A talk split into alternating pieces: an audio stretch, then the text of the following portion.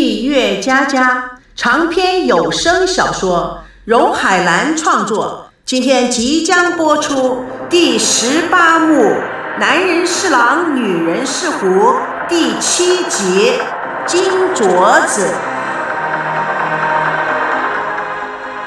电视台里，赵熙在低头沉思，访问记者林班宇也安静地坐在那里，耐心地等着。电视里也没有播放任何的回播，一切都非常的静止，增加了更大的压力感，让人有空间沉思。但是跟这件事情有关联的孙娜却不禁地喊着：“赵熙，这么重要的一个时刻，你不说出有建设性的话来，傻在那里做什么？像一副白痴，真是急死人了。”孙娜。突然盯着电视画面里赵熙的领带，赵熙领带的印象将孙娜带入一年以前，在一家名牌店内，各种领带俨然有序的摆放的整整齐齐。孙娜正在陪着赵熙试领带，赵熙拿起一条领带比了比，哎，这条怎么样啊？孙娜撇撇嘴，土死了，像承包队的工头。赵熙又换上一条领带，孙娜摇摇头。像赵本山的徒弟，带着他可以直接唱二人转了。赵熙再换一条，孙娜仍然摇头。孙娜巡视了店内，惊喜发现一条，挑了出来。哎，这条还不错呢，你试试看。赵熙看着孙娜，兴奋地给她系上了领带。嘿，太粉了吧，傻瓜！今年就流行这种粉红色条纹的，带出去，人家不要以为我是 gay 就好了。孙娜爱怜的捶了赵熙一下，瞎说什么呢？嘿，你看多帅呀！服务员，就这条。孙娜拿出卡，赵熙看了，怎么让你付？哎，就算我送你的订婚礼物，怎么样？孙娜沉浸在回忆之中，那种无形的甜蜜使她的眼泪不知不觉地布满了脸颊。此时。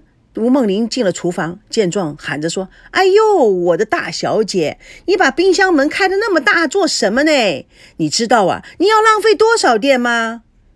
吴梦玲注意到孙娜满脸是泪，哇塞，我真的服了你了！你和电视机一个外面哭啊，里面一你一个里面哭啊，你们有完没完呐？这种心术不正的男人，你也值得吗？太浪费感情了。哎呀，电视怎么了？被你弄坏了吗？没有啊，那个女记者在等赵熙回答呢。哈，你老公是不是脑子有点问题啊？他垂头丧气的坐在那里干什么？哼，脑残！啊，这有什么好看的？哎呦，赵熙要是演员的，一定是最帅的演员。算了算了算了，关机关机关机！白痴！我想他脑子有问题。对了。就是因为他脑子有问题呀，才把你丢下水的，是不是？哎，你说什么啊，赵熙？孙娜还没说完，吴梦玲突然想起什么，Oh my God，要去做足疗了。她的态度转为柔和，拉着孙娜，嘿嘿嘿，可不可以帮我去接菲菲呀？好啊，太棒了。吴梦玲将电视换台，那片子有什么好看的？越看越恼火。还不如看看 MTV 或者是韩剧，嗯，最好啊看看烧菜的栏目，学学烧饭，回来呀就不用我烧了。嘿，对呀，我想你也不打算在我家里面白吃白喝白用，是不是？那就拜托你把浴室打扫一下，怎么样啊？打扫浴室？嗯啊，好吧，没问题。但是吴姐，我只是暂时住在你这儿。我也不打算在你家里白吃白喝白用，等等我拿到了钱，我还是会付你一些费用的，包括住在你这里的，好吧？钱我不缺，就是我现在没办法回去酒店。嘿嘿，那好那好，哎哦，哎呀，说什么钱呢？钱啊是最小意思啦，以后再说。哦，对了，你不要忘记去接菲菲呀。吴梦玲边说边把晚餐要烧的食物准备好，然后翩翩离去。孙娜看着吴梦玲做家事干净利落，也拖着拖把进入洗手间，卷起了袖子，打开了龙头，要刷浴缸。一下子看到手上戴的一对金镯子，发散出自我推荐的光芒。他猛一走神，身上被弄湿了。他拿起毛巾擦着，走向客厅，看到了刘明鬼鬼祟祟地往睡房里看。刘明听到声音，转身见到他，立刻兴奋起来，手脚都不知道放到哪里去了。刘明看着身体半湿的孙娜，透露出迷人的风韵。他吞了吞口水，试探地说：“哎，你一个人在家啊？”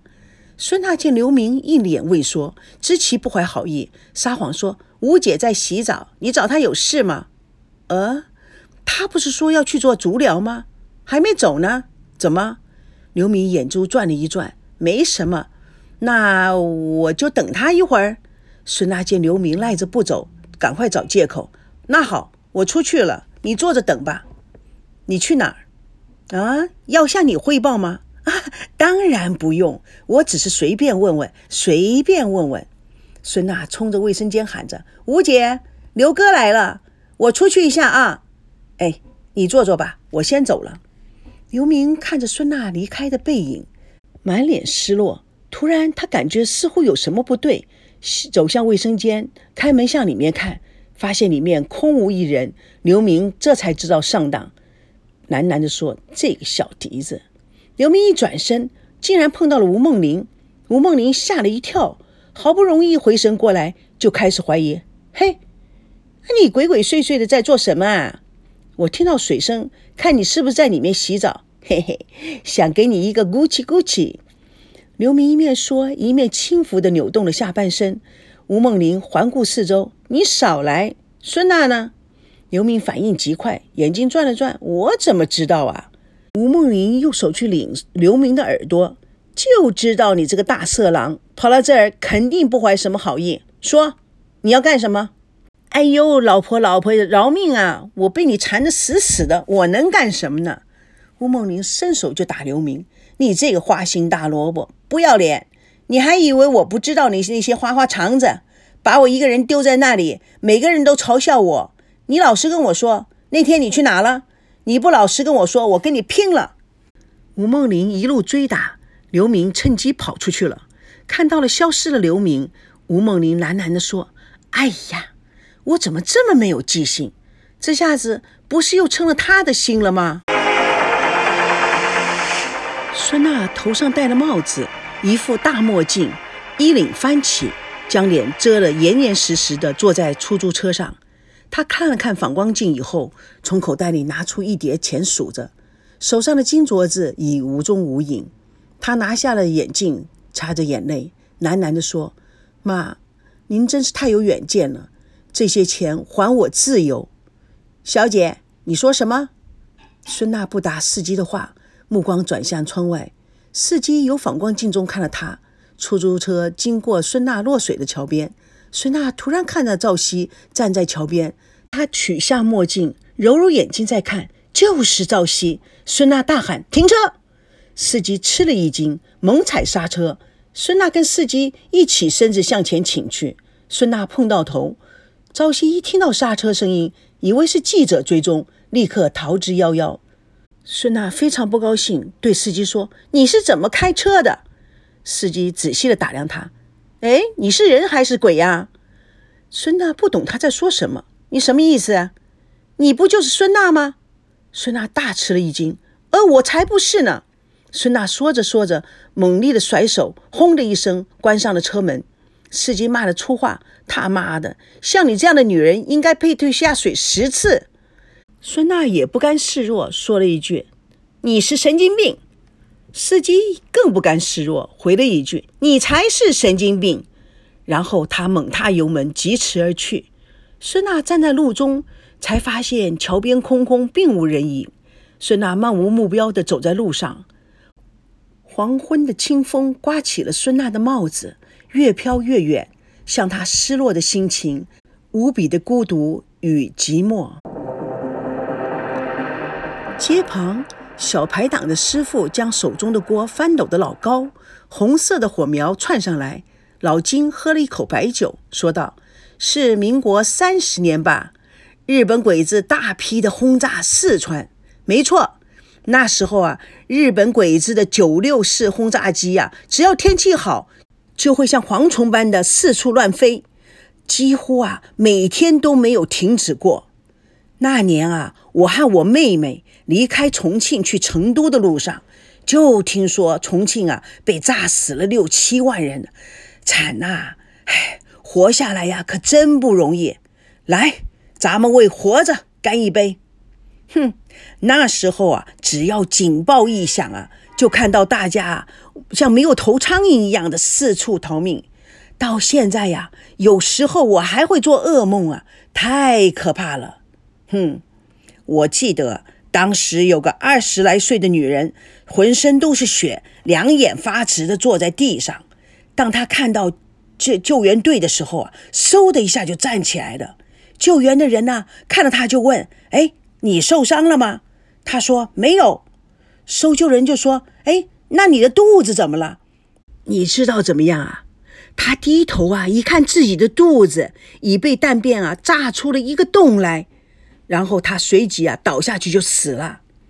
老金感叹地说：“战争都是血汗泪，一旦战争过去了，时间啊又把一切啊都冲洗得干干净净的。”赵熙看了看大家，也感叹地说：“是啊，今天大家都过上了好日子，战争啊就变成血腥的记忆，那些啊为战争而死的人们就都成了记忆中的伤疤。”哼。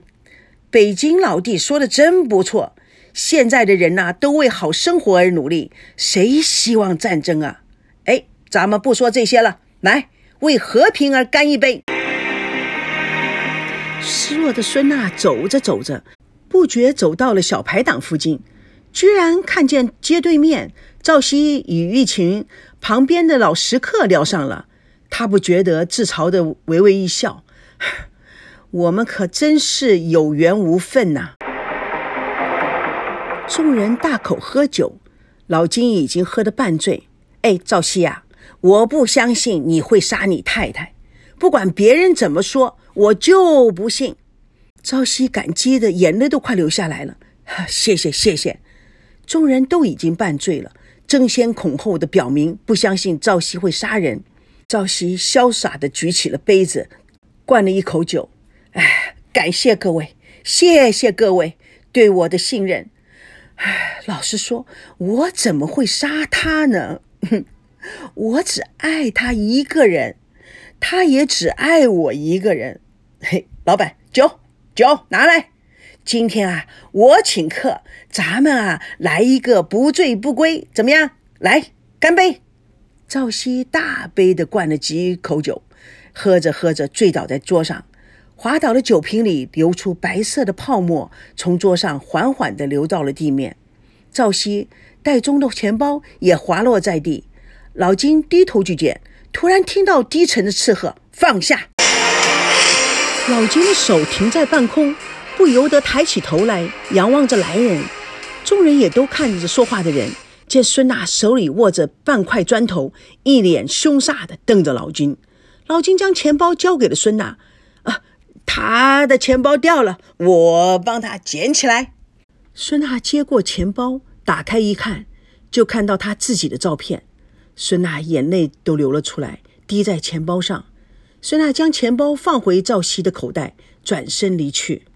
老王醉眼朦胧地说：“这、这、这位侠女是从哪里冒出来的啊？”嗯。老吴看看赵熙，又看看远去的孙娜，猛地拍个大腿：“哎！”好像有点眼熟哎哎，她不是那位啊，北京美女离奇失踪案的那位女主角孙娜吗？众老兵拿下花眼镜看离去的孙娜，哎，你说她是他的太太？哦，不对呀，她不是死了吗？